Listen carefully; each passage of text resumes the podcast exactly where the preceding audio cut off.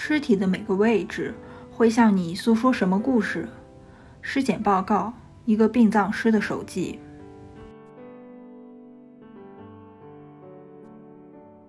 第一章：信息媒体最离谱。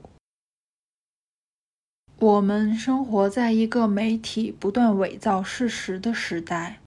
我试图通过作品提出质疑：什么是真相？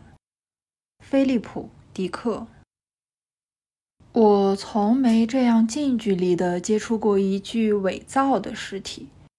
我看过成百上千真正的尸体，任何姿态和体态的都有。它们以长驱直入的气味和五花八门的颜色抢夺着我的注意力。但是，与大多数人的经历恰好相反，我对假尸体并不熟悉。此刻，我看到的虽然无疑是一具尸体，但却令我莫名感到愉快。她是一个非常苗条的女人，象牙色泽的肌肤和纤细的腰肢激起我如同小姑娘对芭比娃娃那样的嫉妒。她蓬乱的栗色长发在解剖台上铺展开来，像是一个蒙尘的晕圈。他的胸腔以常规的 Y 字形切开，松弛的皮肤垂挂在胸前，像两片被血迹玷污的粉红和黄色的花瓣。珍珠白色的完整的胸骨透过切口清晰可见。对他的解剖正处在上位但马上就要打开胸腔的阶段。在我的第一次解剖中。我正是在完成了这步后，将 PM 四十解剖刀交给了杰森。我可以非常容易地判断出这是一个年轻的女人。她缠结在一起的头发令我瞬间想起我在使用吹风机时，为使头发变得顺滑而与它们展开的殊死搏斗。她的手指触碰到解剖台的金属表面。轻微蜷曲起的弧度看起来非常真实，并且我很高兴他们并没有被画蛇添足地涂上指甲油。它实在太像一具尸体了，以至于我总隐约觉得闻到了一股混合着血腥气、陈腐香水和汗味的臭味。当然不会有这种气味，这只是我的错觉。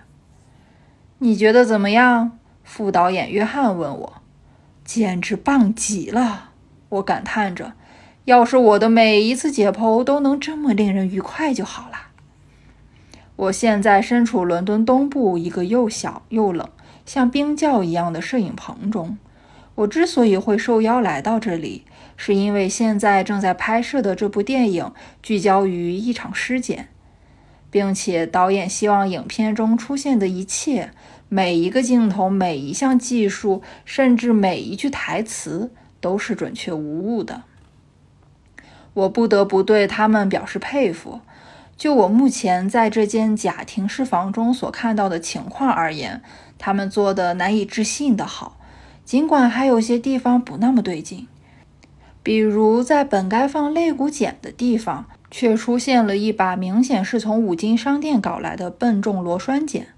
我猜这两样东西看起来确实相似，所以他们很可能将错就错了。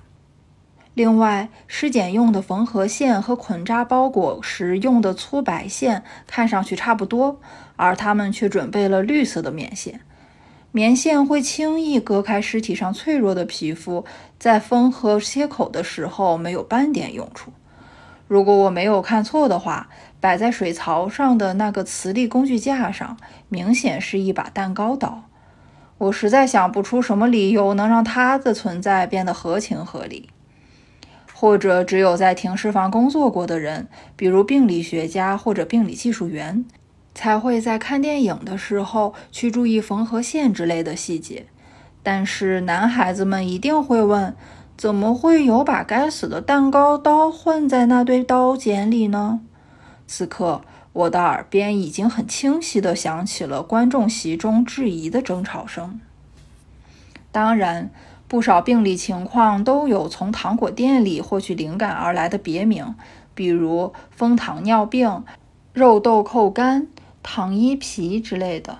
虽然我曾经去过一家叫做“吃光你的心脏”的蛋糕店，解剖就是它的销售噱头，但是就算可能听上去比较美味，我也不信会有维多利亚海绵一线这种东西。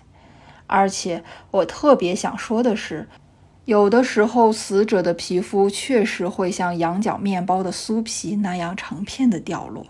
我们还常常将从尸体口鼻中喷出的深棕色沙粒清除液称为咖啡渣。